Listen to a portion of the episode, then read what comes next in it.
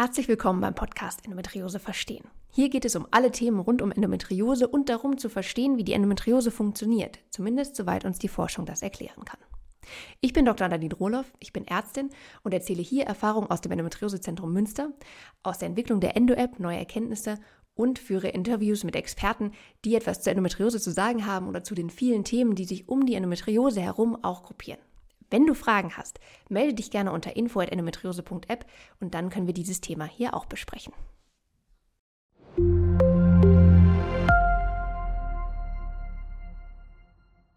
Hallo Naila. Schön, dass du da bist. Ja, ähm, es geht um ja, Familie und äh, Endometriose ein Thema, auf das ich mich sehr, sehr freue, weil mich das halt auch selber betrifft. Ähm, Naila, schön, dass du auch wieder bei uns bist und dir die Zeit genommen hast, da mit mir gemeinsam drüber zu sprechen. Naila, wir sind ja schon ein eingespieltes Team. Vielleicht magst du trotzdem noch mal dich ganz kurz vorstellen für alle, die, die dich nicht kennen. Ja, gerne. Ich freue mich, dass es heute klappt. Sehr schön. Ich mich auch. Ähm, genau, ja, ich bin Naila. Ich kläre über meinen äh, Instagram-Kanal Endopaoinos über Sexualität und Partnerschaft und andere Themen rund um Endometriose auf.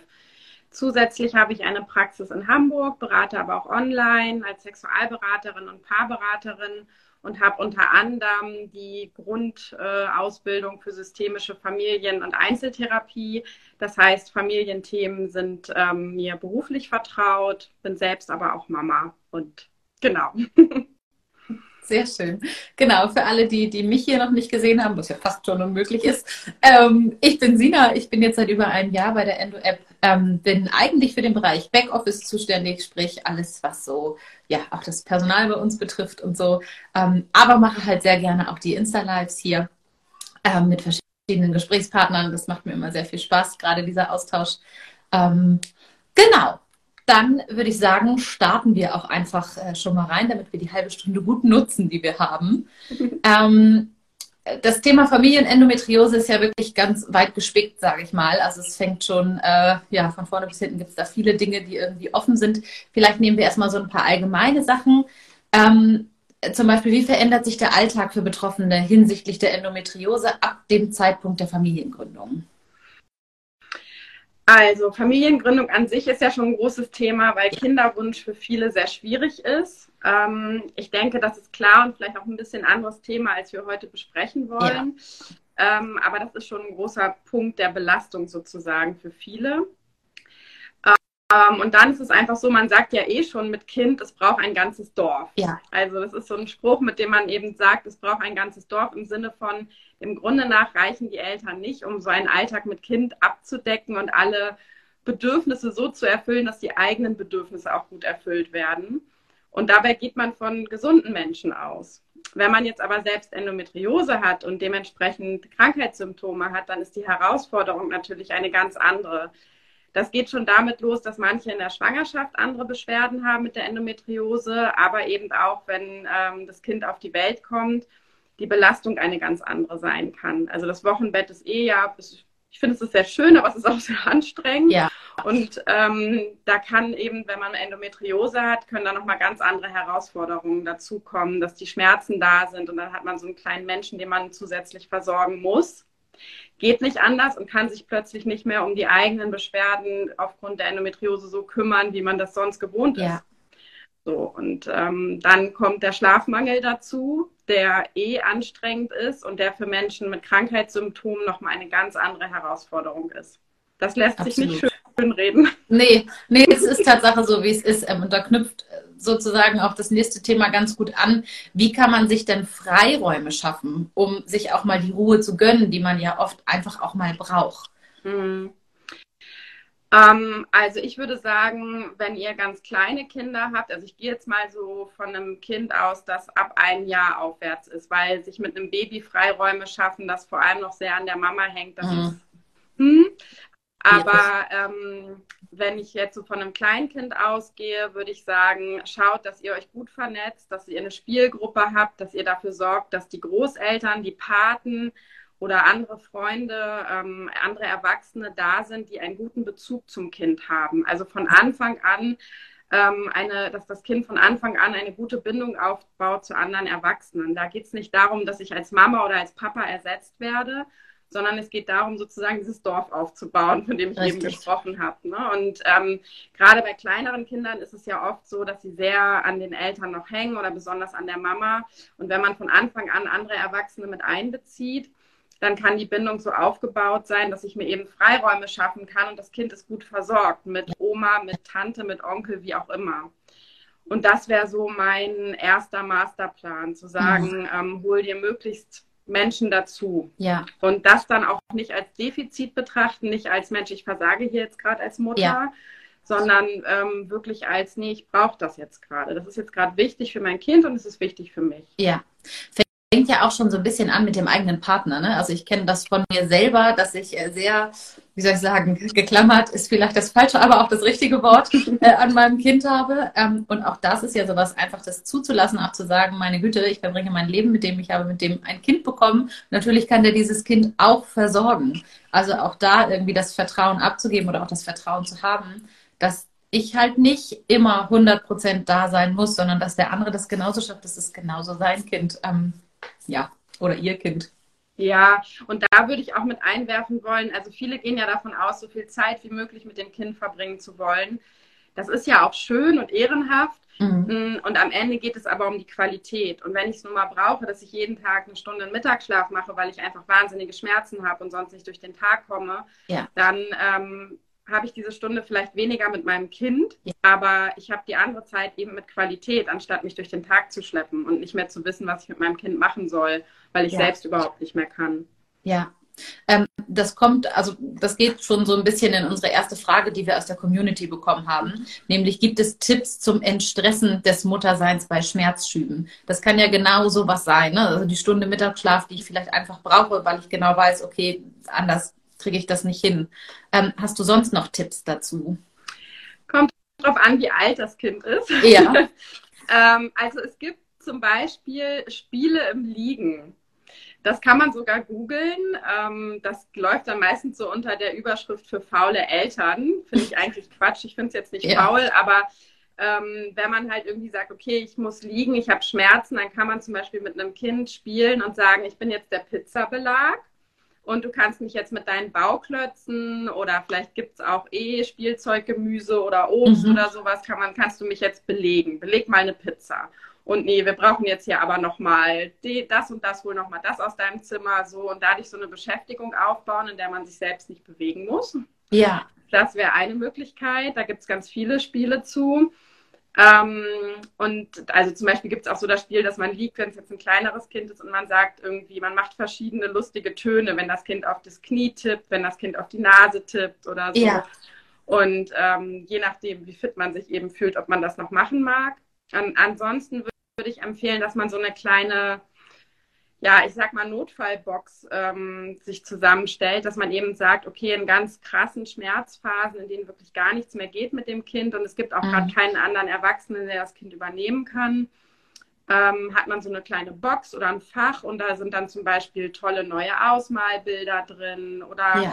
Bastelsachen, die man nur dann rausholt. Also so ein bisschen was, was auf jeden Fall ähm, das Interesse weckt beim Kind. Ja. Und wenn das wirklich so ist, also bei vielen ähm, kriege ich auch oft mit, dass das Thema Medienthema ist. Mhm. Dass dann so ein bisschen so dieses Schuldgefühl von, oh, ich merke, dass ich mein Kind ganz viel vorm Fernseher parke, wenn ich Schmerzen ja. habe, wie doof.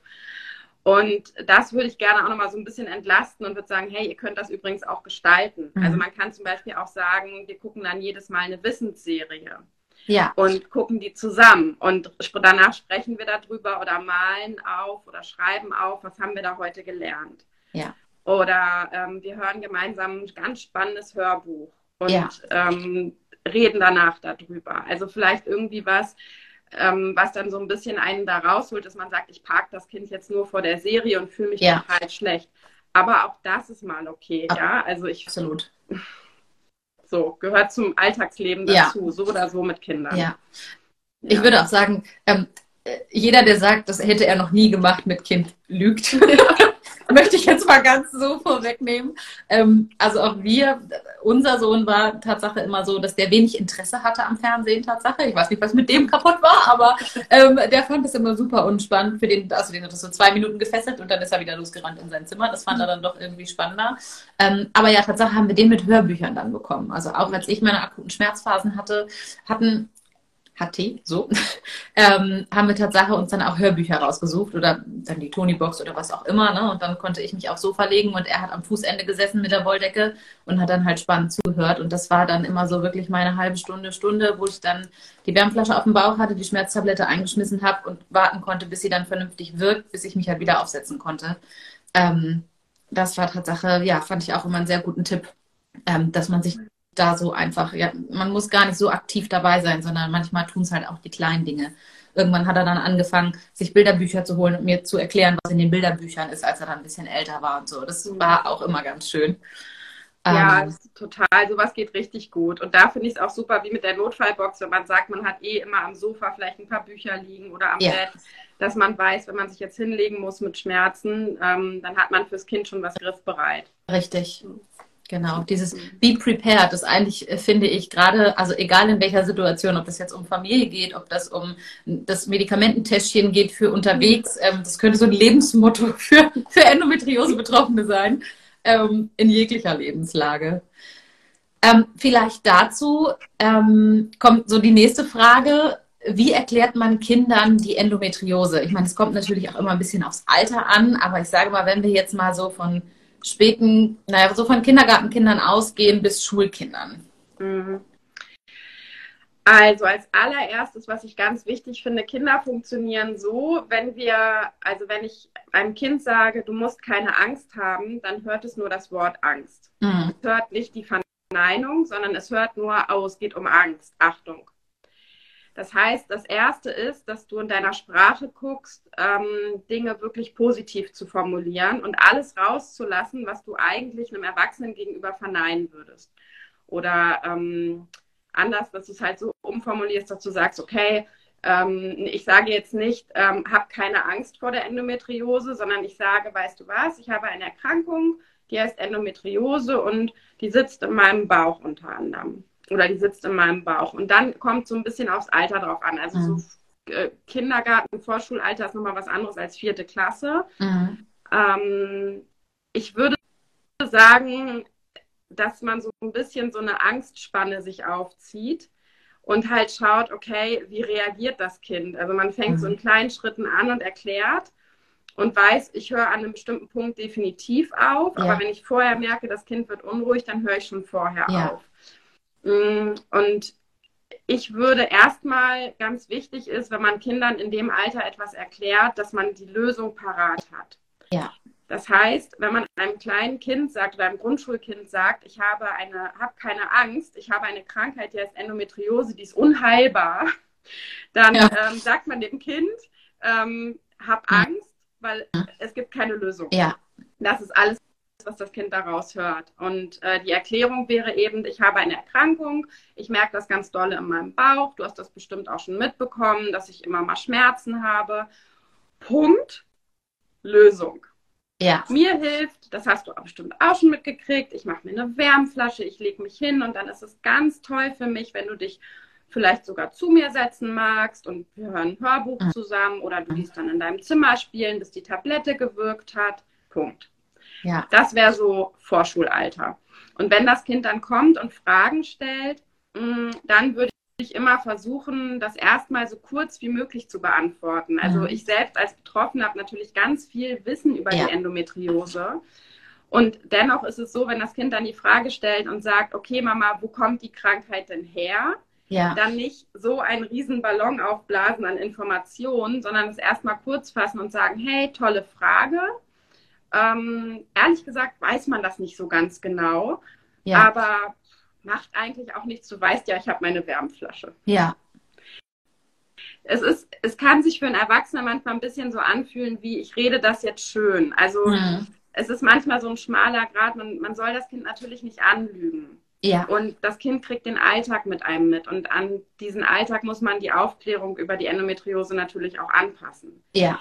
Wenn mein Kind jetzt mitkriegt, dass ich sieben Tage die Woche weinend vor Schmerzen ähm, im Bett liege und gar nichts ja. mehr machen kann, dann ist die Erklärung auch eine andere. Ja. Ne, das ist ganz, ganz klar. Aber wenn es eben, sage ich mal, so Symptome sind, dass man Alltag macht, aber zwischendurch eben auch Schmerzen hat und das Kind das mitkriegt, dann kann man durchaus an diese Lösungsansätze anknüpfen und eben sagen, hey, ich habe Tabletten, die mir helfen, ich kann mhm. mal zum Arzt oder zur Ärztin fahren und die schauen sich das dann an. Ja. So, genau. Nun gibt es ja auch Situationen, sage ich mal, wo das vielleicht von 0 auf 100 kommt. Ähm, ich muss da an eine eigene Situation von mir denken, Tatsache. Es war so der Worst Case. Mein Mann war natürlich auf Dienstreise und ich mit meinem Sohn alleine zu Hause. Der war so, der war relativ spät am Krabbeln, also der war so ungefähr ein Jahr alt, sage ich mal. Ähm, und bei mir war es immer so, dass mich das nachts ereilt hat. In diesem Fall kann ich sagen, toi, toi, toi, Gott sei Dank, denn da hat der Lütte geschlafen. Ähm, aber auch das sind ja so Situationen, wenn ich in dem Moment sehr mit mir beschäftigt bin, was Schmerzen angeht, sprich ich liege gekrümmt auf dem Badezimmerteppich, ich muss mich vielleicht übergeben ähm, und hadere mit meinem Kreislauf so ungefähr. Das sind ja Angstmomente in dem Moment, die ich auch habe, ähm, weil ich genau weiß, okay, es kann jetzt sein, dass mein Kreislauf abklappt. Was mache ich mit meinem Kind? Hast du da irgendwie einen Tipp, was so Notfälle angeht? Notfallnummer. Ja. Ja, also entweder hast du Bekannte oder Nachbarn, die du anrufen kannst. Und im Zweifel musst du einen Krankenwagen rufen und das Kind ähm, kommt mit dir mit. Ja. Oder wenn es zu klein ist und nicht mit ins Krankenhaus darf, kommt es in Obhut. Das wäre der Worst Case. Ja. Mm, aber wenn du jetzt sagst, so ein kleines Kind, das noch krabbelt und du mhm. liegst wirklich auf dem Badezimmerboden und es geht gar nichts mehr, ja. dann muss jemand anderes dazu kommen. Ja, richtig.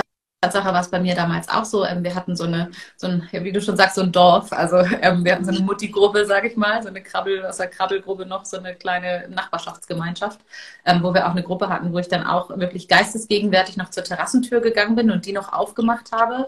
Dann mit meinem Telefon ins Badezimmer gegangen bin, geschrieben habe, Leute, wenn jemand wach ist und das jemand sieht, dann die Terrassentür ist auf, kommt bitte. Und es kamen Tatsache auch sofort zwei Stück und das, wir hatten es, glaube ich, 4.25 Uhr oder so, also wirklich äh, mhm. mitten in der Nacht.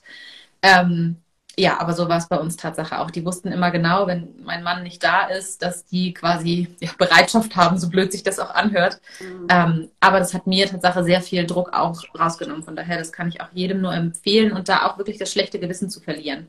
Ähm, ich habe mir beim ersten Mal auch gedacht, ach, wie blöd, ne? Jetzt gucken die wahrscheinlich gefühlt 20 Mal auf ihr Handy so ist es gar nicht. Aber ich wusste halt auch, die haben ihr Handy bei sich liegen und wenn es klingelt, werden die wach und dann wissen sie auch, dass was passiert ist, weil im normalen Fall schreibt einem nachts eigentlich keiner, es sei denn, es ist Wochenende und man hat Leute ohne Kinder, die irgendwo feiern sind. Aber ja, da auch einfach die, die Scheu zu verlieren und die Angst zu verlieren, dass man Leuten irgendwas nimmt, weil sie würden das Handy ausmachen, wenn sie nicht helfen wollen würden. Mhm. So denke ich mir immer. Das ähm, ja, muss man sich einfach selber auch klar machen.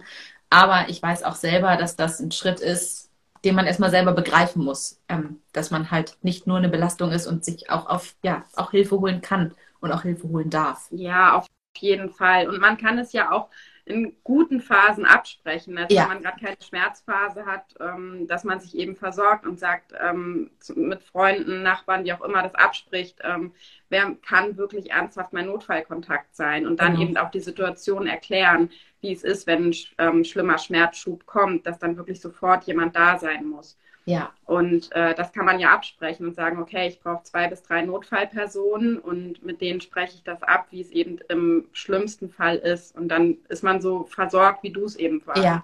ja. Richtig. Ähm, eine Frage habe ich noch. Gibt es Tipps, um die Balance zwischen Partnerschaft und Familie zu halten? Das fand ich auch eine sehr interessante Frage. Ja, da gibt es einige Tipps. Ähm, hui, das so kurz zusammenzufassen, das kommt halt mh, mm, so ein bisschen auch wieder darauf an, wie alt ist das Kind. Also umso älter das Kind ist, umso leichter ist es natürlich, sich auch mhm. Freiräume zu erschaffen. Und da rate ich auch ganz dringend zu, das regelmäßig zu machen. Und mit der Endometriose ist diese Regelmäßigkeit dann so ein bisschen unregelmäßig. Das heißt, man schaut, kriege ich das einmal die Woche oder alle zwei Wochen hin, dass ich ähm, mit meiner Beziehungsperson zu zweit unterwegs bin. Und zwar nicht, das Kind ist im Bett, wir sitzen auf dem Sofa, mhm. sondern ähm, man verlässt mal gemeinsam die Wohnung und geht eine Stunde spazieren oder setzt sich nebenan ins Café oder geht richtig aus, wonach einem auch immer ist. Oder andersrum, wenn man auf der Grund der Endometriose nicht raus mag, äh, das Kind wird mal abgeholt für zwei Stunden Spaziergang und man ist zu zweit zu Hause. Ja. Das wäre die andere Option. Und das ist was, ähm, was ich, äh, wozu ich all, allen Paaren, die Eltern sind, die zu mir in die Beratung kommen, immer wieder rate. Das ist was, was man mhm. überall liest und trotzdem ist es manchmal schwer, in die Umsetzung zu kommen und es ist aber wichtig. Das muss eine feste Routine sein. Beziehung ist immer auch Arbeit. Das ist Absolut. ganz normal, egal ja. ob man in einer Krise ist oder nicht. Und ganz besonders ist Beziehung Arbeit, wenn man eben auch Eltern ist. Ja. Und wenn man die Herausforderung der Endometriose hat und dann noch andere Lebensherausforderungen und dementsprechend würde ich euch raten, sorgt dafür, dass ihr eine gute Kommunikationsebene miteinander habt. Das heißt, nehmt euch Zeit für die Kommunikation, für eine respektvolle, achtsame und aufmerksame Kommunikation. Das macht einen riesen Unterschied zu im Alltag sich mal eben so in ein, zwei Sätzen oder per WhatsApp Themen rüberschieben. Mhm. Das ist was anderes, wenn man sich bewusst zusammensetzt und spricht oder während man kocht und das Kind mit Bauklötzen spielt oder wie auch ja. immer, mal kurz was besprechen. Und das andere ist eben diese Routine und zu sagen, okay, alle zwei Wochen spätestens sind wir zu zweit. Und das Kind ist woanders ja. oder das Kind ist zu Hause mit jemandem und wir gehen raus. Und da ja. muss gar kein großer Anspruch hinterliegen. Viele sind dann so, hey, es ist Date Night, es muss jetzt alles großartig sein. Mhm. Es geht mhm. erstmal einfach darum, zu zweit zu sein. Richtig. Und das immer wieder zu machen und zu sagen, hey, wir sind zufrieden miteinander, wir können zu zweit sprechen und wir können ja. dann vielleicht auch schöne Sachen erleben. Ja. Und das ist etwas, was eigentlich kein Geld kosten muss unbedingt Richtig. und durchaus umsetzbar ja. ist. Und auch, ich finde, alle die, ähm, die sich gerade so wie soll ich das sagen? Manchmal fährt es ja auch so ziemlich ein. Ne? Also ich glaube, das kennt jeder irgendwie, wenn ein neuer Lebensumstand wie ein Kind ins Leben tritt, dann sind irgendwie andere Dinge gerade Priorität als äh, die Partnerschaft und wie auch immer. Also auch wenn jetzt sich jetzt jemand angesprochen fühlt und sich denkt, okay, eigentlich habe ich gar keine Partnerschaftszeit mehr, das dann auch wirklich in Angriff zu nehmen und jetzt vielleicht auch zu merken, okay, gut, das ist vielleicht eine Lösung und vielleicht mache ich das erstmal nur alle vier Wochen, weil wir es irgendwie gar nicht alles anderes hinkriegen und so. Es ist ja letztendlich alles Abstimmungssache. Ähm, aber auch den Schritt zu gehen und zu wissen, es ist eigentlich nie zu spät, solange man irgendwann mal handelt. Ähm, ja. ja, dass man da einfach den Hintern hochbekommt sozusagen und, und tut im Rahmen seiner Möglichkeiten. Auf jeden Fall. Wobei ich bin da ein bisschen strenger, wenn jemand, also wenn Paare mir sagen, so, ach, alle vier Wochen könnte klappen, dann sage ich, komm und jetzt bitte mal einen Schritt aus der Komfortzone raus, dann bitte alle drei Wochen. Okay. Ja, ja, es ist meistens äh, alles ein, ein, ja, ein Ding der Möglichkeit, sage ich mal. Es ist ja, vieles ist Bequemlichkeit, das stimmt Tatsache. Ja, und Alltag geht ja, also es geht ja schnell, dass mit Alltag, gerade mit Kindern, mit Familie, dass Zeit einfach so vergeht. Dass ja. man irgendwie jeden Montag ist Kinderturnen, jeden Dienstag ist Musik, dann kommen irgendwie Schmerztage, dann ja. kommt dies, dann kommt das und schwupp sind drei Wochen rum. Ja. Ähm, Tatsache ist aber, dieses Kind ist da, weil ihr ein Paar seid und weil Richtig. ihr euch liebt und weil ihr als Paar zur Familie werden wolltet und nicht, weil ihr euch als Paar verlieren wolltet, um ein Kind zu haben. Richtig. Und das muss man sich einfach immer wieder bewusst machen. Der, meistens ist der Kinderwunsch ein Wunsch der Erweiterung der Liebe, der Vergrößerung der, dieser Partnerschaft sozusagen. Und äh, nicht das, okay, wir haken die Beziehung jetzt mal ab ja. und jetzt machen wir Eltern. Und äh, das ist halt was, was manchmal passiert und es ist auch okay, damit ist ja. niemand alleine, das geht ganz vielen so, aber sich das dann eben wieder ins Bewusstsein ja. holen und dann auch wirklich daran arbeiten. Und wenn dieses Rausgehen und Kind wegversorgen nicht funktioniert, dann kann man es auch so machen, dass man sagt, okay, jeden Mittwochabend, ähm, wenn das Kind schläft, dann sind wir zu zweit, ohne Handys, ohne Serie, ohne Fernseher, mhm. ohne Themen wie wer räumt auf, wer bringt den Müll raus oder ja. was auch immer sondern an diesem Mittwochabend, wenn das Kind schläft, sind wir zu zweit und verbringen mal bewusst zusammen Zeit.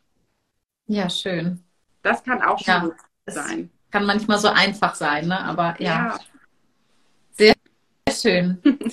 Prima. Ähm, soweit haben wir die Fragen alle geklärt, die so kamen. Ich habe zwischendurch mal durchgeguckt, aber so viel Neues ist gar nichts dazu gekommen, außer ähm, ja, dass es einigen schwerfällt, Hilfe anzunehmen. Ähm, ich kann da aus eigener Erfahrung sagen, ja, mir auch. Ich denke auch immer, ich muss alles alleine schaffen und ich schaffe das schon irgendwie.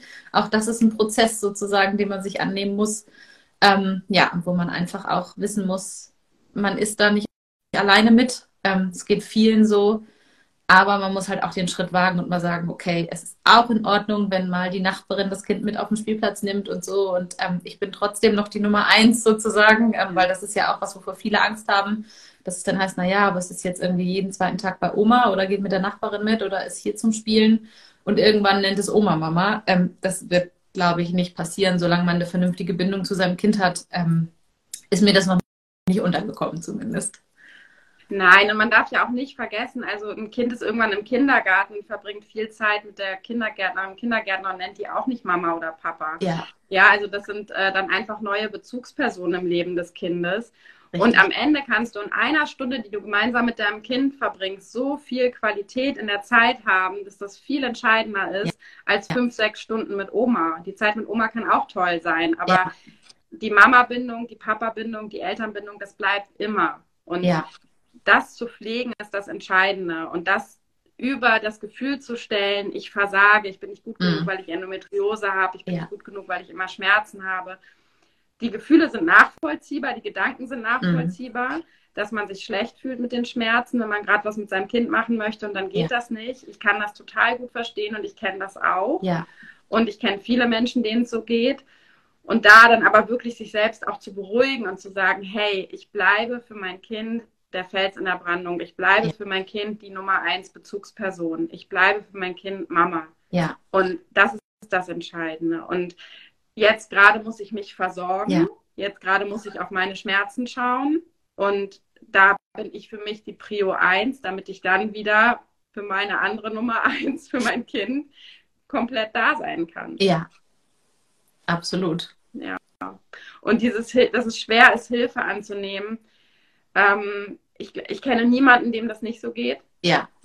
Und ich glaube einfach, ich, also ich sage meinen Klientinnen das auch immer wieder. Stell dir vor, es fällt dir jetzt gerade schwer, Hilfe anzunehmen und du ziehst das die nächsten zehn Jahre durch. Mhm. Die nächsten zehn Jahre fragst du nicht nach Hilfe. Ja. Stell dir das nur mal vor. Du machst alles alleine, einfach weil es dir schwerfällt, danach zu fragen, dass dich jemand unterstützt. Mhm. Und dann werde ich mit großen Augen angeguckt. Ja. So, wie ich soll jetzt zehn Jahre niemanden nach Hilfe fragen. Sag ich, stell dir doch nur mal vor, ja. als Gegenextrem. Nee, ist es ja irgendwie auch doof. Nein, dann nehme ich lieber die Hürde und frage nach Hilfe. Ja, absolut. ja. Sehr schön. Naila, ich sage ganz lieben Dank äh, für deine Worte und für deine Tipps. Ich finde, ähm, da kann man immer ganz, ganz, ganz viel rausholen. Das äh, finde ich sehr wertvoll.